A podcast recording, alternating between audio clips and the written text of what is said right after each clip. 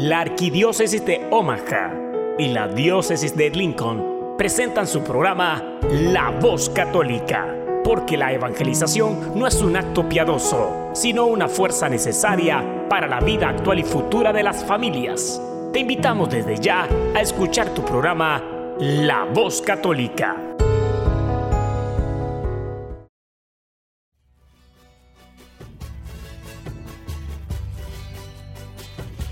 Saludos a todos nuestros audientes a este su programa La Voz Católica, una colaboración de la Arquidiócesis de Omaha y la Diócesis de Lincoln.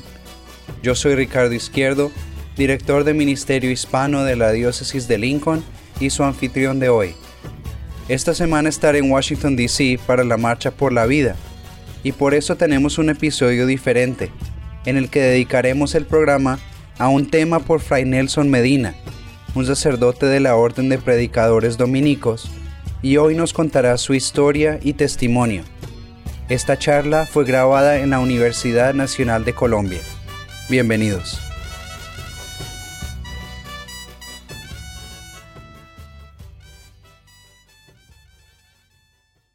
Eh, quiero en primer lugar compartirles que este lugar donde estamos este sitio donde estamos significa mucho para mí. Yo soy exalumno de la Universidad Nacional de Colombia.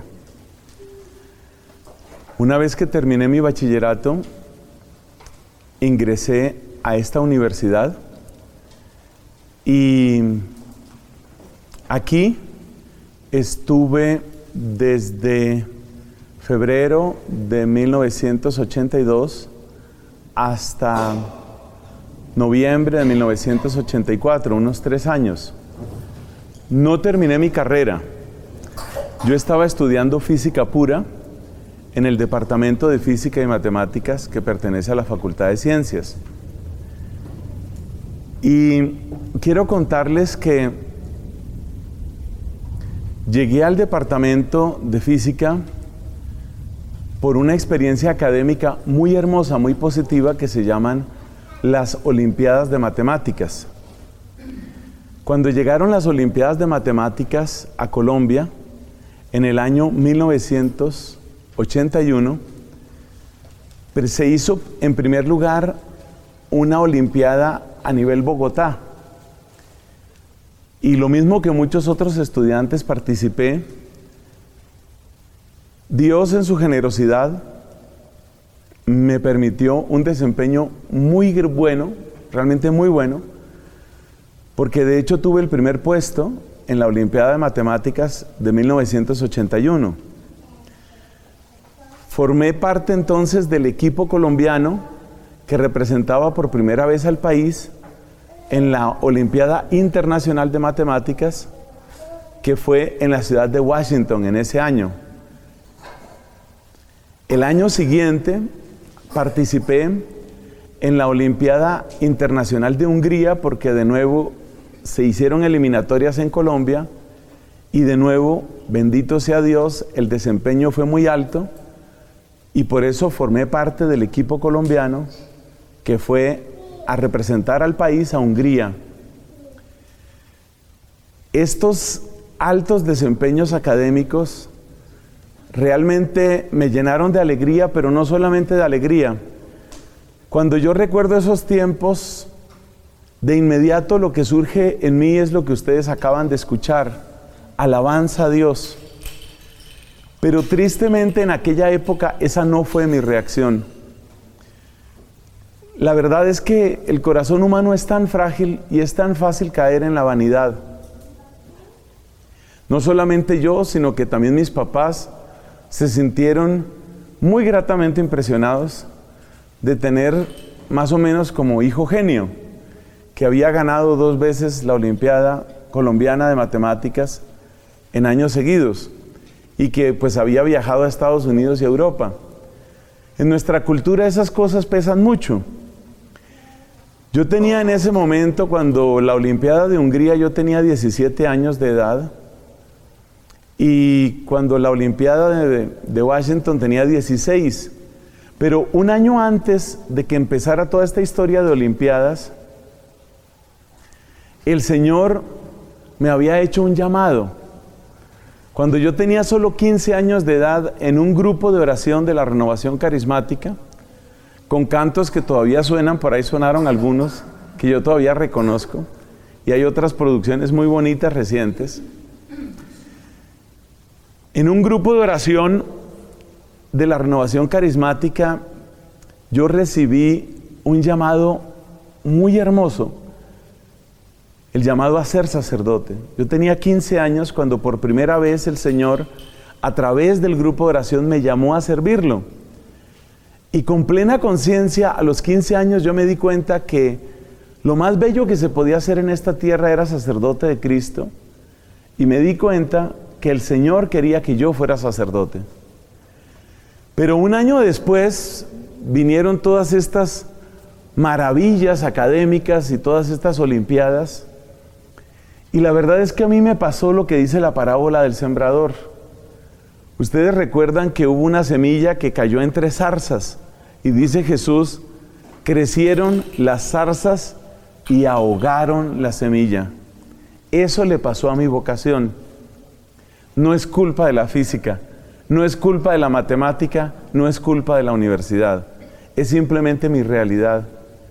Y mi realidad es que quedé tan fascinado por la ciencia que de una manera insensible me fui apartando de la oración, me fui apartando de los grupos, me fui apartando de la Biblia, le di la espalda a todo lo que significaba Dios en mi vida. La realidad es esa, que yo le di la espalda. Y pues como les digo, la familia estaba fascinada conmigo, sobre todo mis papás pues contentísimos con que el muchachito pues es una maravilla.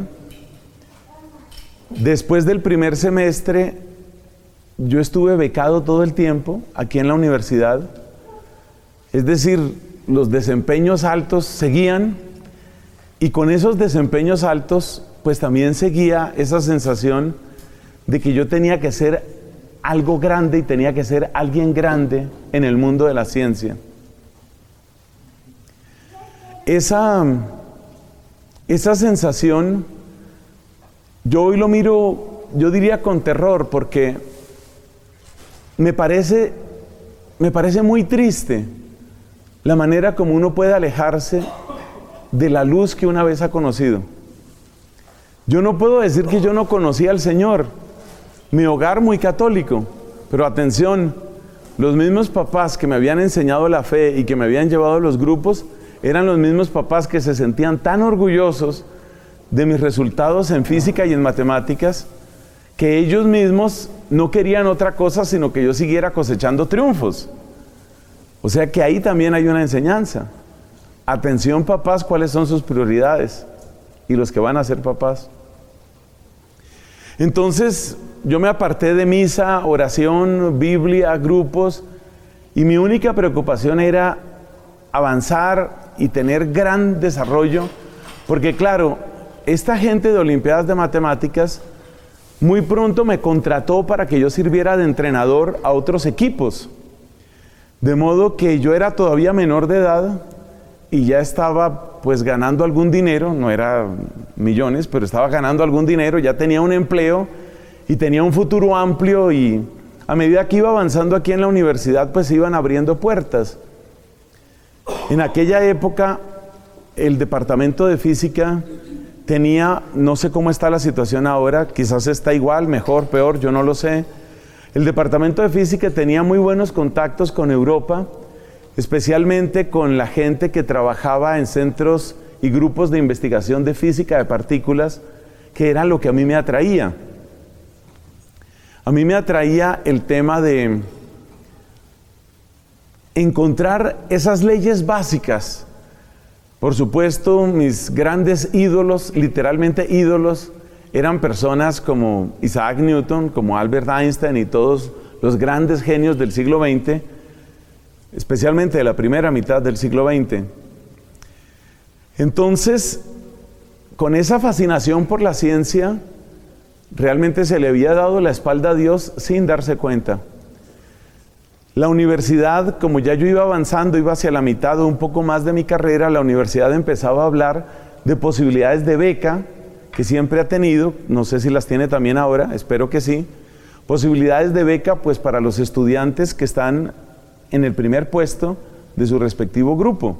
Y ese era el caso mío, porque pues yo iba becado y becado y becado todo el tiempo por desempeño académico. Entonces ya lo que había que empezar a pensar era, pues a dónde voy a hacer mi doctorado en física de partículas. Y me acuerdo que ya se hablaba de una ciudad específica en Alemania, una ciudad llamada Bochum, es un gran centro de investigación de este tema. Y la idea es que después de estar en Bochum y después de tener un doctorado en física de partículas, pues tú buscas cómo conectarte con el Centro Europeo para la Investigación Nuclear, que por su sigla en inglés se llama el CERN, el gigantesco laboratorio que está entre Francia y Suiza y que es el paraíso pues para la investigación en física de partículas. Para los que estén un poco al tanto de estas noticias de ciencia, es el laboratorio que hace un par de años confirmó la existencia del bosón de Higgs, lo cual se considera el mayor logro en física experimental pues en muchísimos años. De hecho, pues le valió el premio Nobel a este señor. Entonces, ese era mi horizonte, mi horizonte era ese. ¿Dónde quedaba Cristo? Pues no entraba, no entraba en mis ecuaciones, no entraba en mi mundo. La vida había cambiado de tal manera que mi única preocupación era seguirme juntando con gente brillante, con gente inteligente, aprender más y más de estos temas. Y quien quita, pues si por dos veces he tenido el primer puesto en Colombia en Olimpiadas de Matemáticas, y si la Universidad Nacional dice que soy un gran estudiante, y la Universidad Nacional tiene un nivel altísimo en ciencia, pues quien quita, pueden suceder maravillas. ¿Qué tal un Nobel para Colombia? Claro, eso suena una cosa chistosa, por lo menos a mí me parece chistoso, pero cuando uno tiene 18, 19 años y cuando uno siente que puede comerse el mundo de dos bocados, uno piensa así. Uno piensa, cosas grandes me esperan. Tuve muy buenos docentes, realmente hay gente muy buena en esta universidad. Especialmente recuerdo con gratitud a muy buenas profesoras que tuve. Y hay dos experiencias que tuve con dos profesoras, ambas de muy alta calidad académica y humana, que realmente me marcaron bastante. Una de ellas estaba dirigiendo aquí en Colombia, estaba dirigiendo o ayudando en la dirección de una tesis, supongo yo que era una maestría o algo así, y yo fui estudiante de ella. Ella daba en esa época física 3, física de ondas. Y recuerdo muy bien que era de las personas que de alguna manera se había convertido como en madrina mía. Esas personas que ven un estudiante y dicen, hombre, este muchacho merece gastarle tiempo. Ella fue siempre muy correcta y muy buena con muchas personas, entre otras conmigo.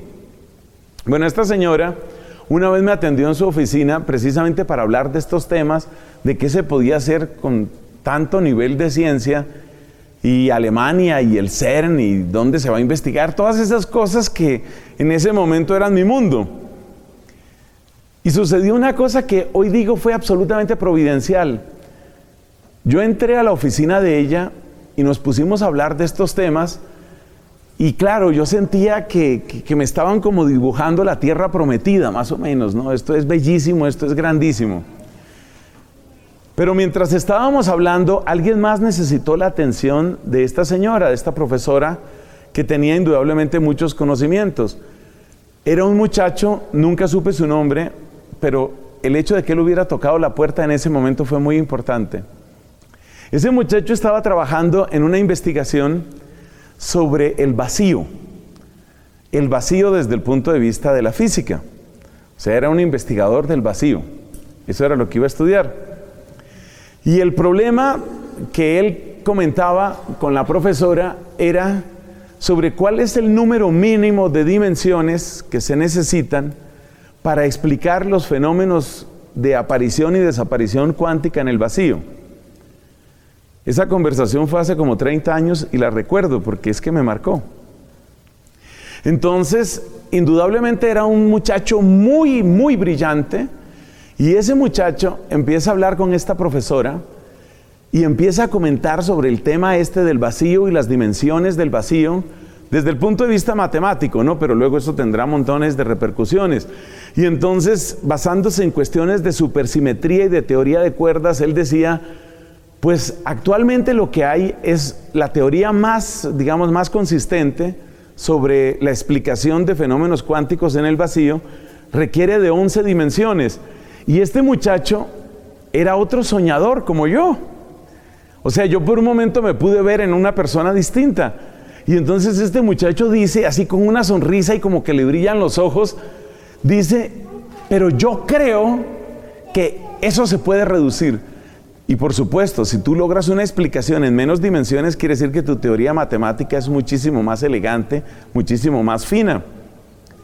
Y entonces él dijo, yo creo que hay una manera de reformular esas ecuaciones, esos tensores para llegar a siete dimensiones. Más o menos hasta ahí alcancé a entender de la conversación.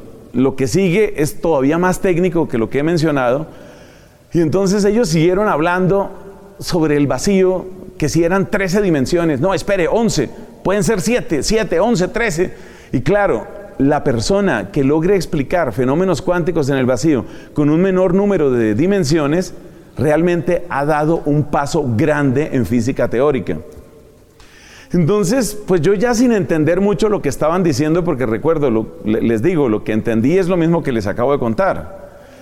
Entonces, este hombre seguía hablando, yo lo veía él en su entusiasmo y las siete dimensiones, o sea, para él lo más importante en el mundo, hay que lograr las siete dimensiones y si uno tiene las siete dimensiones del vacío, nunca he visto a nadie tan entusiasmado con las siete dimensiones del vacío. Pero claro, cuando tú te ves en otra persona, es distinto. Yo no sé si a ustedes les ha pasado, los que han tenido o tienen novio o tienen novia, eso, digamos, las personas que ya llevan un tiempo de noviazgo, unos dos, tres años de noviazgo, y de pronto se encuentran con un amigo que recién, recién tiene novia, y empieza a hablar de cómo su chica es la más hermosa y es la más increíble y es la más bella, y el otro como que siente, yo pasé por ahí, o sea, yo sé lo que se siente y, y tampoco, tampoco es para tanto. Entonces, ¿cómo es de importante eso de poder verse uno en otra persona? Y eso fue lo que me regaló el Señor ahí.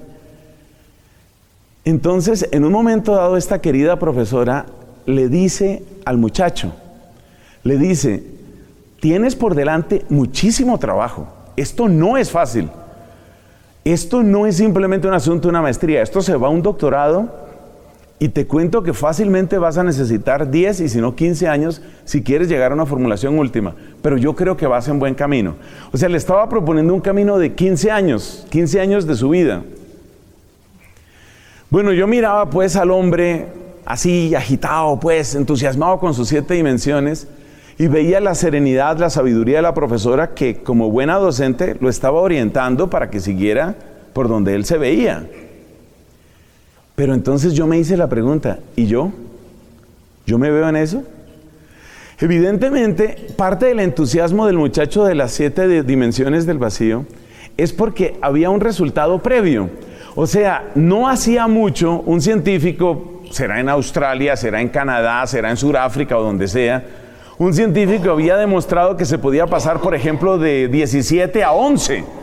Y eso todo el mundo lo había visto dentro del mundillo, pues, de la ciencia. Todos lo habían visto como, wow, notable. Por un momento como que me cruzó, a la manera de un relámpago, me cruzó una idea por la cabeza. ¿Eso vale 15 años de mi vida? O sea, supongamos que este muchacho dentro de 15 años logra demostrar que son 7. Y luego que yo dedico 40 años para demostrar que son 5. 5 dimensiones. Y el día que me esté muriendo, el tema de la muerte ha sido muy frecuente en mi vida, en mi historia, en mi familia. Desde niño yo he tenido que ver partir mucha gente, de amigos y de parientes. O sea, el tema de la muerte es algo que Dios ha utilizado siempre para llamarme de un modo muy peculiar. Entonces, cuando este muchacho estaba dispuesto a regalar 15 años, yo a veces quisiera saber si al fin le salió o no le salió su ecuación de las siete dimensiones, yo decía, ¿eso vale 15 años?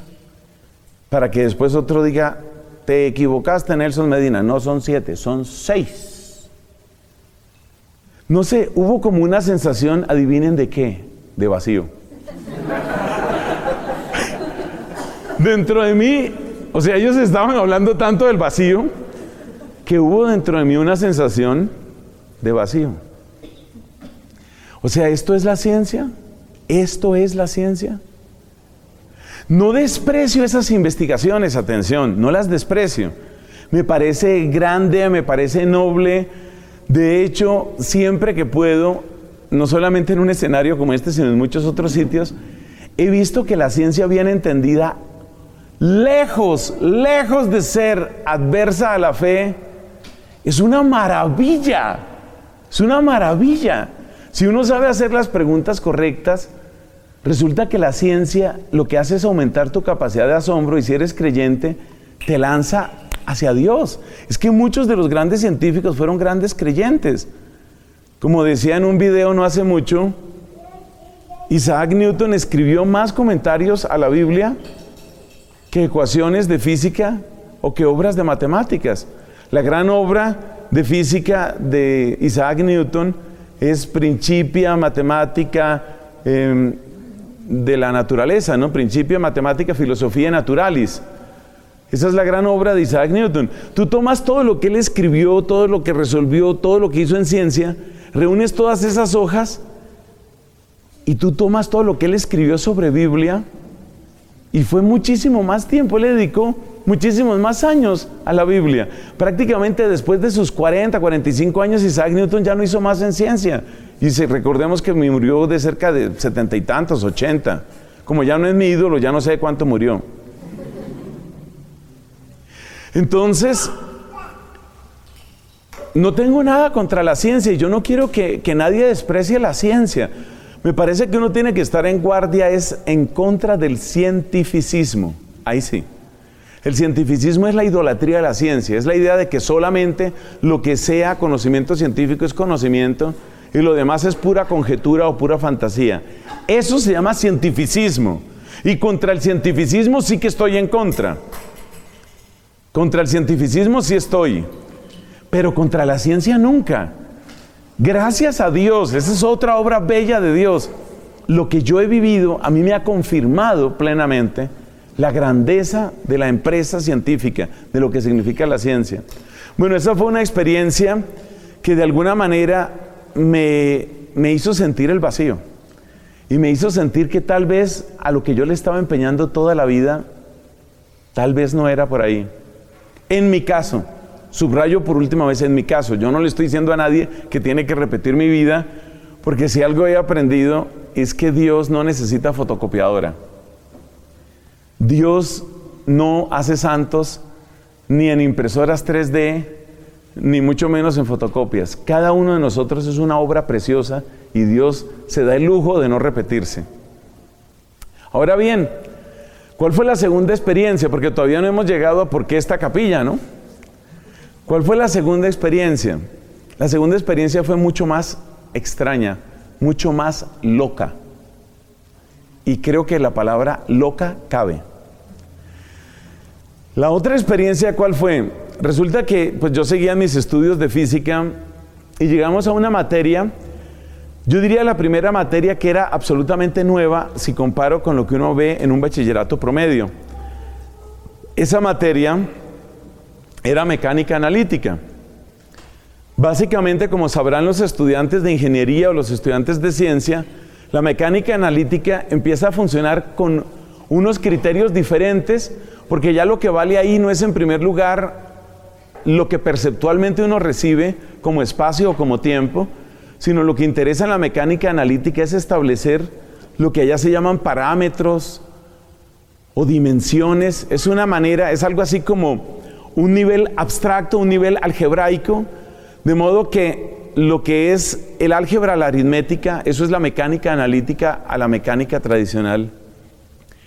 O sea, una materia interesante y de nuevo, gracias a Dios, muy buenos docentes, en este caso también era una profesora. Entonces ella empezó a contarnos cómo se podía hacer una cosa que se llama parametrizar, cómo podemos empezar a cambiar dimensionalmente sin necesariamente seguir las líneas del espacio o del tiempo. Bueno, ella empezó a explicar eso, me pareció absolutamente original y absolutamente interesante, pero resulta que como es una materia tan nueva y esta mujer era una gran docente, no sé si sigue enseñando, era una gran docente, entonces ella no quería simplemente presentar su tema, sino que ella quería que los estudiantes, por decirlo así, no se quedaran. Entonces nos daba un ejemplo, entonces nos decía, por ejemplo, vamos a hablar de lo que es el movimiento pendular. Entonces usted puede estudiar el movimiento pendular en términos de cuál es la posición que tiene ese péndulo, que tiene ese objeto, ese peso, la posición de ese objeto y su lugar en un determinado tiempo. Así nos explicaba. Eso es lo que haría la mecánica, llamémoslo así, clásica. Pero dice, usted lo puede parametrizar de otra manera. Por ejemplo, usted puede tomar como una variable el ángulo que está formando el péndulo con la vertical. Y así nos daba ejemplos y nos daba ejemplos de parametrizaciones. Y claro, ustedes sitúense por favor en una persona más bien vanidosa, más todo lo que me pueda quedar, Dios me ayude y me libre, una persona más bien arrogante, o sea, una persona de esas antipáticas que uno no quiere tener cerca, ese soy yo. Una de esas personas que se siente, como dicen en algunos lugares de Colombia, sobrado. Entonces, ¿qué pasó? Que cuando ya, ya llevábamos dos o tres clases con ejemplos de parametrizaciones y cambios de dimensiones, pues ya yo estaba como harto con el asunto.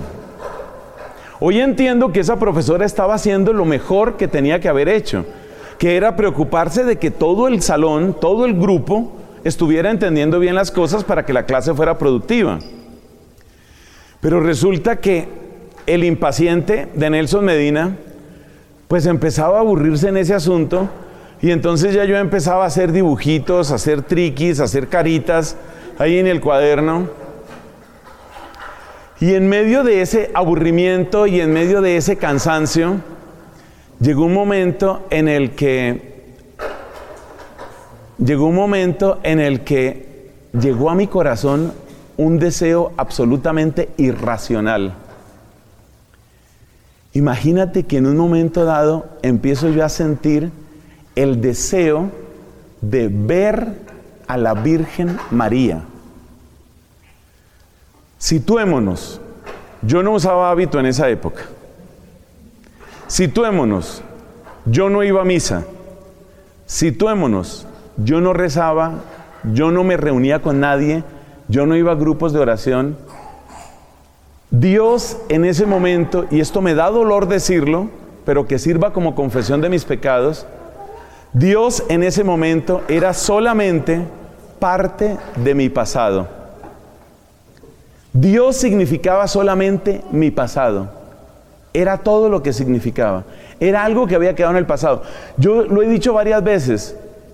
Realmente yo estuve tan cerca, tan cerca del borde de ser ateo, que sin que yo lo justifique, yo entiendo a tanto científico ateo. Cuando veo a esos científicos, incluyendo un Richard Dawkins, incluyendo un Peter Singer, incluyendo un Daniel Dennett, cuando yo veo a esos que son como jinetes del ateísmo, que consideran que lo primero que hay que hacer para empezar a hacer ciencia es despedirse de la fe, algo dentro de mí los comprende, algo dentro de mí entiende lo que esas personas han vivido, algo dentro de mí sabe, yo hubiera podido ser esa persona, yo estuve muy cerca de ser exactamente esa persona.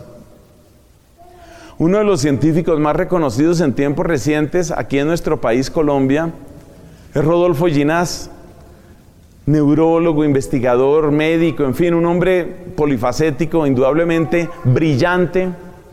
Este hombre, con toda su capacidad, no pierde oportunidad cada vez que visita Colombia para decir, lo primero que hay que hacer para que Colombia progrese es sacudirse el colonialismo católico, hay que sacudirse la fe, hay que despedirse de la fe. Y me da mucho dolor, mucho, mucho dolor, pero al mismo tiempo con humildad digo, yo hubiera podido ser exactamente un Rodolfo Ginás, exactamente lo que ese hombre es. Ese hubiera podido ser yo. Pero resulta que en una mañana allá en el departamento. Yo todavía puedo llegar al departamento de física, si no lo han movido. Departamento de física de la Facultad de Ciencias de la Universidad Nacional de Colombia, en un salón, y yo le puedo decir en qué salón porque esas cosas no se olvidan. Yo sentí un impulso irracional que me daba extrañeza, perplejidad y casi rabia. ¿Por qué quiero ver a la Virgen? ¿Qué tiene que ver la Virgen María en esto? Entonces yo despedí ese pensamiento más o menos como mi cerebro está demasiado cansado, demasiado aburrido. Se cancela. Pero luego volvía ese pensamiento. El primer piso de ese edificio del departamento de física son laboratorios. Y si usted camina por este primer piso, pues ahí está la parte de circuitos y la parte de ondas y la parte de frío, de bajas temperaturas. Y yo caminaba por esos corredores y volvía a mi pensamiento, qué bonito sería ver un día a la Virgen. Y volvía y me sacudía y decía, ¿para qué está pasando conmigo? Pero era que no se me quitaba esa idea. Qué bonito sería ver a la Virgen. Qué bueno ver a la Virgen María. Mira, era una idea que yo no la producía, era una idea que yo la rechazaba, era una idea que yo la asociaba con un pasado que ya no era mi vida, que ya no era mi presente. Y en esas circunstancias, después de cerca de dos años aquí en la Universidad Nacional, se me ocurrió preguntar, de tanto estar esa idea ahí, se me ocurrió preguntarle a alguien que creo que fue uno de los señores de vigilancia, porque me hubiera dado pena que uno de mis profesores oyera la siguiente pregunta. ¿Usted sabe si aquí hay una capilla en esta universidad? Me hubiera dado pena que mis profesores hubieran oído esa pregunta. Me hubiera dado muchísima vergüenza que mis compañeros, que hasta cierto punto me admiraban pues por todo ese desempeño y todos esos resultados, hubieran oído esa pregunta. Pero ahí Dios empezaba a hacer algo por este pecador miserable que soy yo. Hay una capilla en esta universidad y uno de los celadores de esos que no saben muchas ecuaciones del vacío,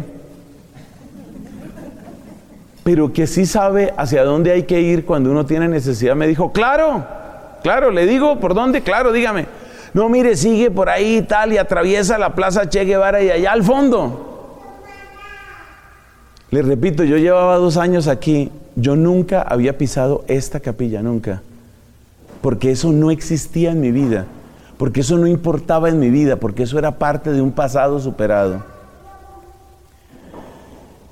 Y entonces, pues me vine un día, me vine un día a ver qué era esto. ¿Cuál era la capilla? A este lugar vine. A este lugar. Era tan lamentable, estaba tan en ruinas mi corazón. Era tanto lo que yo había perdido en tan poquito tiempo por esta vanidad de idolatría de la ciencia. Otra vez lo digo, no es culpa de la ciencia, es culpa de los idólatras como yo. Porque la ciencia es muy bella, es culpa de los idólatras. Llegué, pasé por esa puerta, me senté por allá adelante a la derecha Ahí me puedo acordar, en una de esas tres primeras bancas de la derecha, por ahí me senté. Y en ese momento a usted le puede parecer extraño porque ha visto videos de Fray Nelson predicando y ahora me ve con este santo hábito que amo. Pero en ese momento a mí no se me ocurría ni qué decir ni cómo orar. En ese momento yo había llegado a un nivel tal de desconexión que yo no sabía ni cómo orar. Y a mí me asombra la paciencia y la misericordia de Dios y lo que dice primera Timoteo capítulo primero, allí donde está el testimonio de San Pablo, yo lo aplico a mi vida. Dios ha querido mostrar en mí toda su paciencia. El primero de los pecadores soy yo, dice San Pablo, y es el único versículo que yo le contradigo. No, Señor, el primero soy yo. El primero de los pecadores soy yo, dice San Pablo. Y dice, Él ha querido desplegar en mí toda su misericordia como una señal de esperanza para todos los que a Él se acerquen. Ese es el sentido de 1 Timoteo capítulo primero. Y yo llegué aquí, yo no sabía, en esta capilla, yo llegué aquí a recuperar la oración que había perdido. Y entonces me senté en silencio. El lugar me gustó. Porque toda la vida, eso sí desde niño, las iglesias que más, más, me han gustado son las iglesias simples. A mí no me gustan las iglesias abarrotadas, como llenas de tantas cosas. No tengo el problema protestante de las imágenes, yo no sufro por el problema de las imágenes, sino simplemente me gustan las iglesias sencillas. Y la sencillez de este cajón, la sencillez de este espacio me fascinó. Y el silencio. Y entonces me senté en silencio.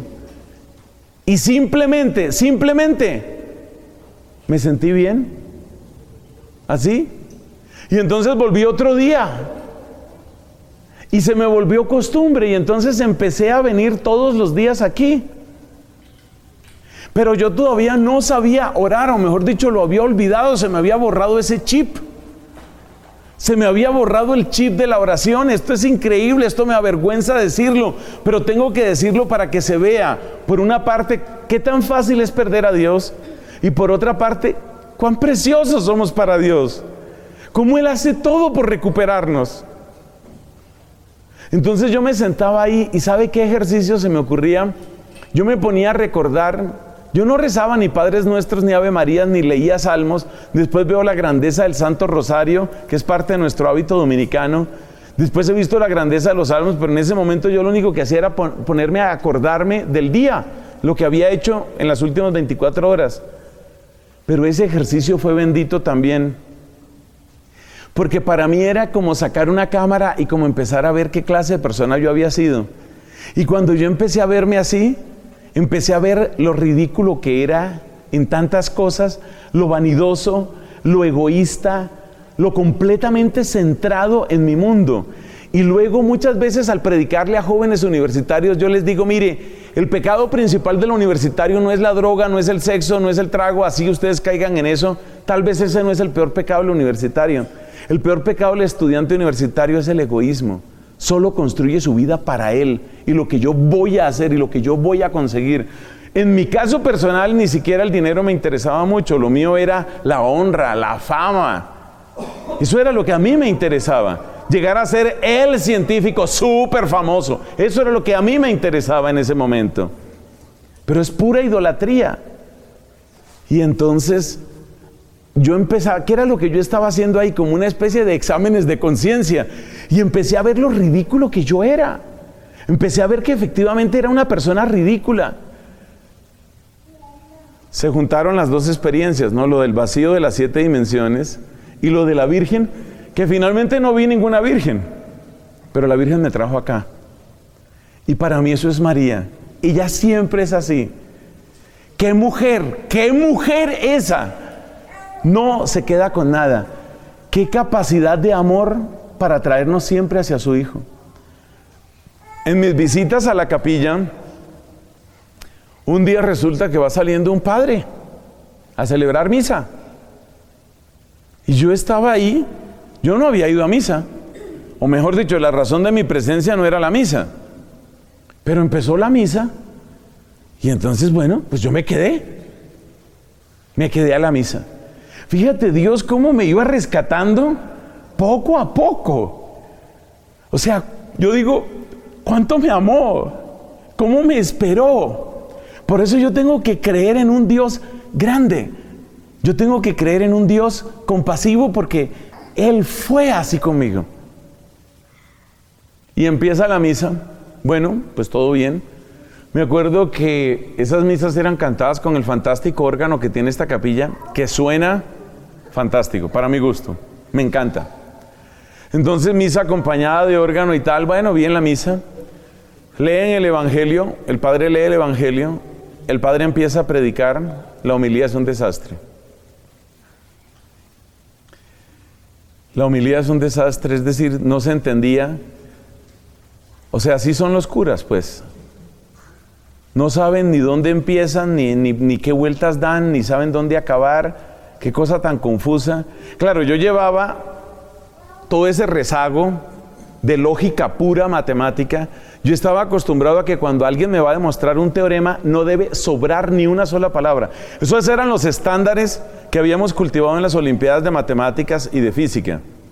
Cuando usted vaya a demostrar un teorema, usted debe hacerlo de tal manera que no sobre ni una palabra. Y empieza este padre a hablar y hablaba y se devolvía y seguía y subía y bajaba. O sea, el padre realmente la predicación no me gustó ni poquito. Pero había algo en ese sacerdote. Había algo en ese sacerdote. Más allá de las palabras que pronunciara su boca, ¿sabes lo que había en él? Había un deseo tan grande, tan grande de conectar con nosotros. No éramos muchos los que veníamos aquí a misa, pero de conectar con los que estábamos ahí. Y luego yo lo veía a él en el altar y veía esa parte de la consagración, eso que ningún laboratorio de física de partículas puede hacer. Y este hombre dice, esto es mi cuerpo, esta es mi sangre.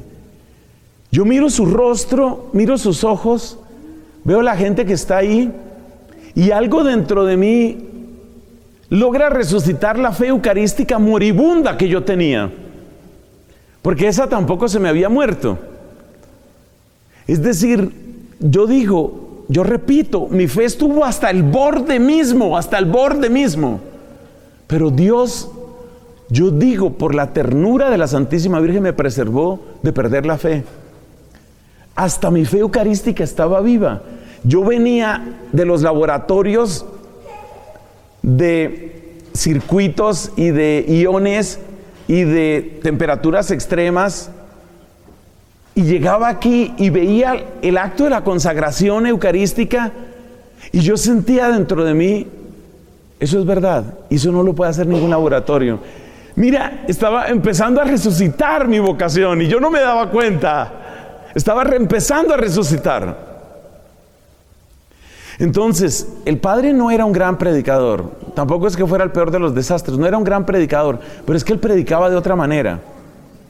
Él predicaba con ese amor que le tenía la Eucaristía y con ese amor que nos tenía los que llegábamos ahí. Y eso a mí me llegó profundamente al corazón. Entonces empecé a asistir, ya no solamente venía a esta capilla para sentarme a hacer como un examen de conciencia ahí, sino que ya venía también a misa. Y entonces resucitó la misa del domingo para mí. La misa que estaba muerta resucitó resucité yo para la misa, porque la misa nunca se murió. Resucité yo para la misa. Un día, pues el padre se da cuenta que había un tipo, yo, más bien joven, con cara de estudioso, nerd, para ser más claros. Había un tipo con cara de nerd que siempre estaba ahí. Y un día se acercó a saludarme, ¿de dónde vienes? No, estudio física aquí y tal. Bueno, ahí hicimos una conversación. Y entonces me dice, tenemos un grupo. Tenemos un grupo. A mí la palabra grupo me sonaba más o menos a propiedad asociativa, propiedad conmutativa, grupos de Lee, campo, ¿sí? Ese era mi ámbito semántico, semántico, pero cuando el hombre dice tenemos un grupo, entonces yo dije, no, no, espérate, este no es un grupo de ley conmutativa, ley asociativa, no, no, no es un grupo abeliano, no. Este grupo es grupo de personas, personas, personas. Es decir, las personas, las personas existen. No solo existen tus éxitos, no solo existen los neutrones o los quarks, existen las personas y las personas sufren. Por esa época, quienes dirigían Olimpiadas de Matemáticas empezaron el programa de Olimpiadas de Física y de nuevo, yo creo que yo habría, si había cumplido 18 años, no tenía más edad, me nombraron a mí director de Olimpiadas de Física. Entonces, pues yo tenía 18 años y dirigía lo que era una cosa minúscula, pero vamos, era Olimpiadas de Física en Colombia, o sea, No me he graduado de mi primer título que voy a tener y ya tengo, ya soy el director de Olimpiadas de Física. Se vayan apuntando en la biografía, más o menos. Y como preparación para las Olimpiadas de Física, porque todo esto sucedía al tiempo, como preparación para las Olimpiadas de Física, resulta que se hizo una convocatoria de colegios de aquí de Bogotá para que asistieran estudiantes. Y el papel mío en ese momento era venderle a los colegios la idea de que hacer Olimpiadas de Física era bueno.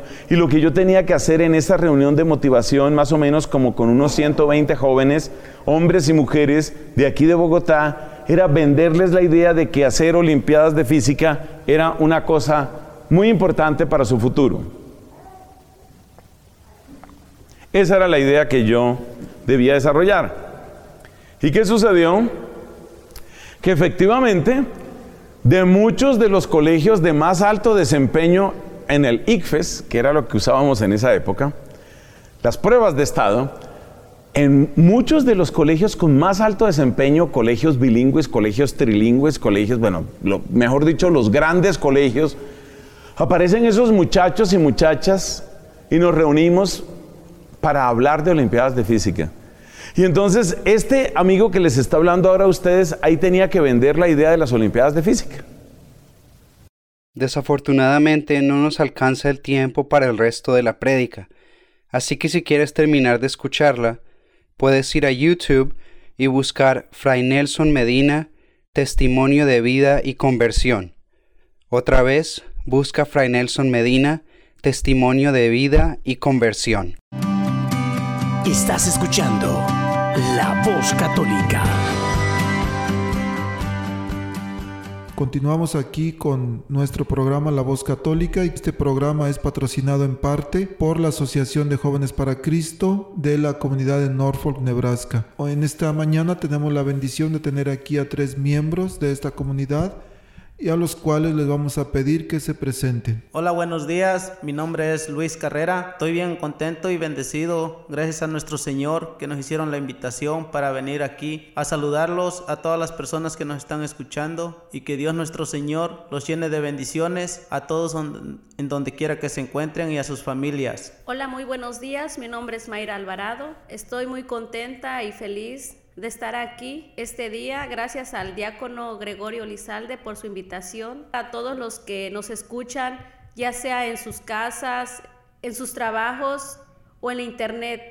Que tengan un lindo día. Buenos días hermanos, ¿cómo están? Este, pues mi nombre es José Luis. Este, aquí estamos con el hermano diácono. Gracias hermano por la invitación que, que, nos hizo para estar aquí con usted, para estar compartiendo aquí con los hermanos. ¿verdad? Gracias tal vez al unos apenas se están levantando, ¿verdad? Y otros tal vez ya están almorzando. Bueno, bendiciones y aquí vamos a estar un ratito compartiendo con ustedes. Pues muchas gracias por estar aquí, especialmente gracias por su patrocinio a este programa, a este hogar de los católicos en la radio. Pero hay gente que nunca ha escuchado hablar de Jóvenes para Cristo. ¿Cómo es que inició Jóvenes para Cristo en Norfolk? Jóvenes para Cristo inició en el 2012 en Norfolk viendo a la necesidad que había de evangelizar y gracias al sacerdote que estaba allí en ese tiempo que nos apoyó para poder abrir la comunidad. Este, no me recuerdo el nombre del sacerdote que nos apoyó. Bueno, en ese tiempo estaba el padre Scott Hastings y digo que estaba porque en ese tiempo yo estaba viviendo en Norfolk todavía y recuerdo algo, algo bonito del padre Scott Hastings. Él dijo, yo espero que Jóvenes para Cristo venga a reavivar el fuego del Espíritu Santo en Norfolk. Entonces, realmente había una necesidad en Norfolk de evangelizar. Pues gracias a las palabras que dijo el sacerdote, bendito sea el Señor, que sí se están viendo sus frutos. Bueno, hablamos de, oh, Luis, dices frutos. ¿Cuáles son los frutos que ustedes han visto que se han dado en estos ya seis años del 2012 al 2018, 2019 más bien. Son, son casi siete años de la presencia de Jóvenes para Cristo en Norfolk. ¿Y cuáles son algunos de esos frutos que se ven en la comunidad, que se ven en la parroquia, que ha de alguna manera o que se han dado a raíz de que Jóvenes para Cristo está en Norfolk? Sí, como, sí, como dice el hermano, pues Jóvenes para Cristo está dando muchos frutos. Ahí podemos ver que muchos hermanos eh, están sirviendo en la iglesia, están sirviendo como, como lectores, como ministros. Hay otros hermanos que están sirviendo en las oficinas de la iglesia y ahí podemos ver que Jóvenes para Cristo sí, sí está dando muchos frutos y todavía sigue dando frutos. ¿Por qué? Porque hay muchos hermanos que se están integrando en, en la iglesia, están sirviendo a la iglesia. Sí, como dice el hermano Luis, ¿verdad? Que está dando más frutos, ¿verdad? Jóvenes para Cristo en nuestra parroquia. ¿Cómo? Porque se están integrando más personas para ser lectores, para ser ministros. Y jóvenes para Cristo también está dispuesto a seguir apoyando la parroquia a su servicio y gracias a Dios y gracias a Jóvenes para Cristo que también se están viendo los talentos de cada uno de nosotros en nuestra parroquia. Podríamos decir entonces que las palabras del, del padre Scott Hastings de alguna manera fueron proféticas al decir que él esperaba que este grupo, o por medio de este grupo, se reavivara el fuego del Espíritu Santo en la parroquia y de alguna manera eso es lo que se ha logrado. Hablábamos un poquito antes de, empezar a grabar, antes del programa, de que José Luis y Luis llevan siete años ya en el grupo desde el 2012 y Mayra lleva cinco años desde el 2014. Pero Luis, ¿qué es lo que te hizo animarte a, a vivir un retiro? y especialmente qué es lo que te hizo quedarte en el movimiento de jóvenes para Cristo. Pues a mí me hizo vivir ese retiro de iniciación. Fue que llegó una invitación a través de mi esposa, pero fue porque yo tenía dudas, tenía curiosidad, quería yo ver qué era ese retiro, pero a la misma vez yo algo me decía que yo no fuera ese retiro. Pero recuerdo que en la noche yo me puse a orar y le dije al Señor que sea lo que tú quieras, que no sea mi voluntad. Y a última hora yo me animé a ir al retiro y gracias a nuestro Señor que allí me transformó o cambió mi vida, paso a paso he tratado de seguir a nuestro Señor, porque no he transformado totalmente mi vida, pero gracias a, a las enseñanzas que nos dan del movimiento he ido cambiando paso a paso, porque antes tomaba yo mucho de vivir mi retiro de iniciación. Hubo una ocasión que hasta mi esposa me dijo, ahí tú ves si quieres seguir con tu vicio o quieres estar con tu familia. Y pues esas palabras para mí fue un golpe duro, porque yo tenía nomás a mi esposa y a mi hijo y yo no quería perder a ellos. Yo los amaba y quería estar con ellos y gracias al movimiento ahora he aprendido a amar y a quererla y a respetarla también y a mis hijos por igual. Y a ti, José Luis, ¿qué es lo que qué es lo que te atrajo de Jóvenes para Cristo para llegar, pero especialmente para quedarte? Yo antes este, no, no iba casi a la misa. Este, yo me di cuenta que Jóvenes para Cristo daban clases de Biblia en, el sótano de la iglesia del Sagrado Corazón. Entonces yo le dije a mi esposa, le digo, vamos a, a esas clases de Biblia y yo sentía algo aquí en mi corazón que, que yo quería aprender más de, del Señor. Entonces empezamos a ir cada domingo y ahí nos dimos cuenta que iban a hacer un retiro de iniciación. Entonces yo viví mi retiro de iniciación en el 2012 y ahí yo sentí que, que el Señor empezó a transformar mi vida. ¿Por qué? Porque yo antes era de un carácter fuerte, pero a la vez yo, yo era muy tímido, a mí no me gustaba convivir con, las personas, a mí me gustaba estar siempre alejado de, de, las personas, en una esquina, en un rincón, no me gustaba casi hablar, pero allí con jóvenes para Cristo, como persona también yo fui cambiando. Yo jamás pensé que un día el Señor me iba a hacer el llamado para que yo fuera para que yo fuera lector. Y gracias a Dios que ahora soy lector y si no fuera por Dios, que fuera por mí solo, yo siento que yo nunca hubiera de, ser lo que soy ahora. Y sí, pues Jóvenes para Cristo me, me, ha enseñado mi fe, porque antes yo no sabía nada de mi fe y por eso yo le doy gracias a Dios y a Jóvenes para Cristo que, que se haya abierto esa comunidad en, en Norfolk. Gracias José Luis. El poquito antes me decías que Jóvenes para Cristo te ha ayudado a conocer mucho tu fe, y, pero que también te ha, te ha ayudado a desarrollarte plenamente, como te ha ayudado a vencer tu timidez. Qué importante eso. También Luis decía que Jóvenes para Cristo le ha ayudado a aprender mucho más de su fe, a integrarse en la vida de la parroquia, que es bien importante. Y Mayra, para usted, ¿qué ha significado Jóvenes para Cristo? ¿Qué le cautivó a una muchacha joven, soltera, por cierto. Hay caballeros solteros, si alguien se quiere apuntar, no, no se creen. Pero ¿qué le hizo a Mayra? ¿Qué le atrajo de Jóvenes para Cristo y qué le hizo quedarse por estos cinco años que ya lleva aquí en, en la asociación? Lo que me hizo quedarme, ¿verdad? Fue el gran amor que ha tenido Dios y Jesús hacia mí. Aún recuerdo ese día cuando yo fui no fui por mí, ¿verdad? Sino por un amigo que estaba pasando problemas y se llegó el día de ese retiro y me dijo, ¿sabes qué? Yo no voy a poder ir. Entonces yo creo que ahí el Señor ya me estaba haciendo el llamado a mí.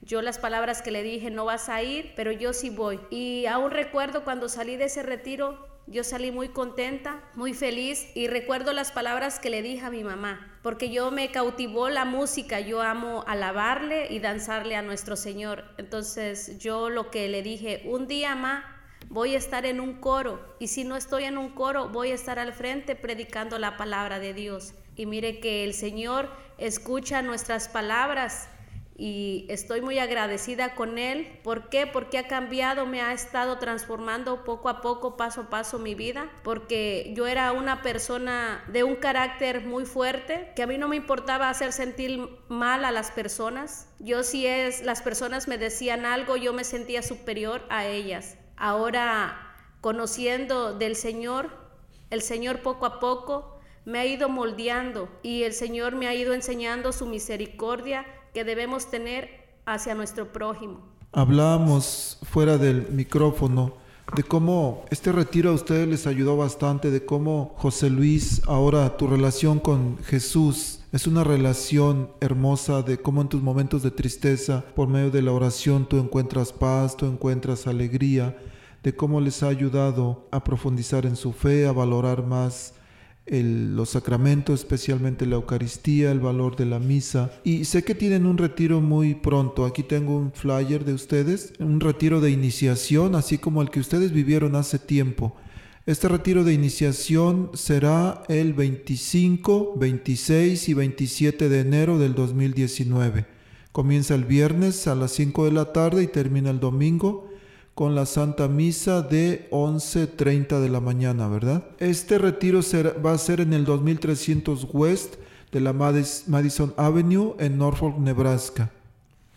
Sí, este retiro se va a llevar a cabo en el centro parroquial que está a un costado de la iglesia Santa María. Allí este, los esperamos, el que guste ir. El retiro es gratis, no hay ningún costo, solamente que tú tengas ganas de tener ese encuentro personal con, con el Señor. Como son tres días que nos tenemos que quedar ahí para dormir, lo que tienen que llevar es cobijas, almohadas o una bolsa para dormir, chamarra según sea el clima, ropa adecuada para los dos días, una ropa apropiada para la Santa Misa, cosas personales, cepillo de dientes, pasta, peine o lo que ustedes gusten llevar. Edad admisible de 18 años en adelante. El único requisito es de que tú quieras tener un encuentro personal con Dios. Anímate, que Dios te está esperando con los brazos abiertos. Si tienen alguna duda o alguna pregunta para más información, el que guste llamarme, mi nombre es Luis Carrera y mi número de teléfono es 402-750-8091. O también pueden contactar a la hermana Mayra Alvarado y su número de teléfono es 402-841-5959. Bueno, pues muchísimas gracias por estar aquí, muchas gracias por su patrocinio. Ya saben que son más que bienvenidos cada vez que quieran visitarnos aquí. Muchas gracias. Muchas gracias a todos los que nos están escuchando a Jóvenes para Cristo de Norfolk, pues los esperamos en nuestro retiro de iniciación. Todos son bienvenidos y que Dios los siga llenando de bendiciones y que tengan un lindo día. Muchas gracias a usted, hermano diácono, por la invitación, pero gracias a Dios y en nombre de la de los hermanos de la mesa básica, le damos las gracias de la comunidad de Norfolk y que Dios los llene de bendiciones a todos y los esperamos en el retiro. Gracias hermano también por hacernos esta invitación, pero primero gracias a Dios, ¿verdad? Que nos permitió estar aquí con, con usted y con las demás personas que están escuchando, a venir a compartir nosotros a venirles a compartir lo del retiro que, que, vamos a tener. Y también bendiciones para sus familias y que Dios los bendiga y La Arquidiócesis de Omaha y la Diócesis de Lincoln presentaron su programa La Voz Católica, porque la evangelización no es un acto piadoso, sino una fuerza necesaria para la vida actual y futura de las familias. No olvides que el próximo domingo tienes una cita aquí en La Voz Católica, de 8 a 9 de la mañana por esta emisora.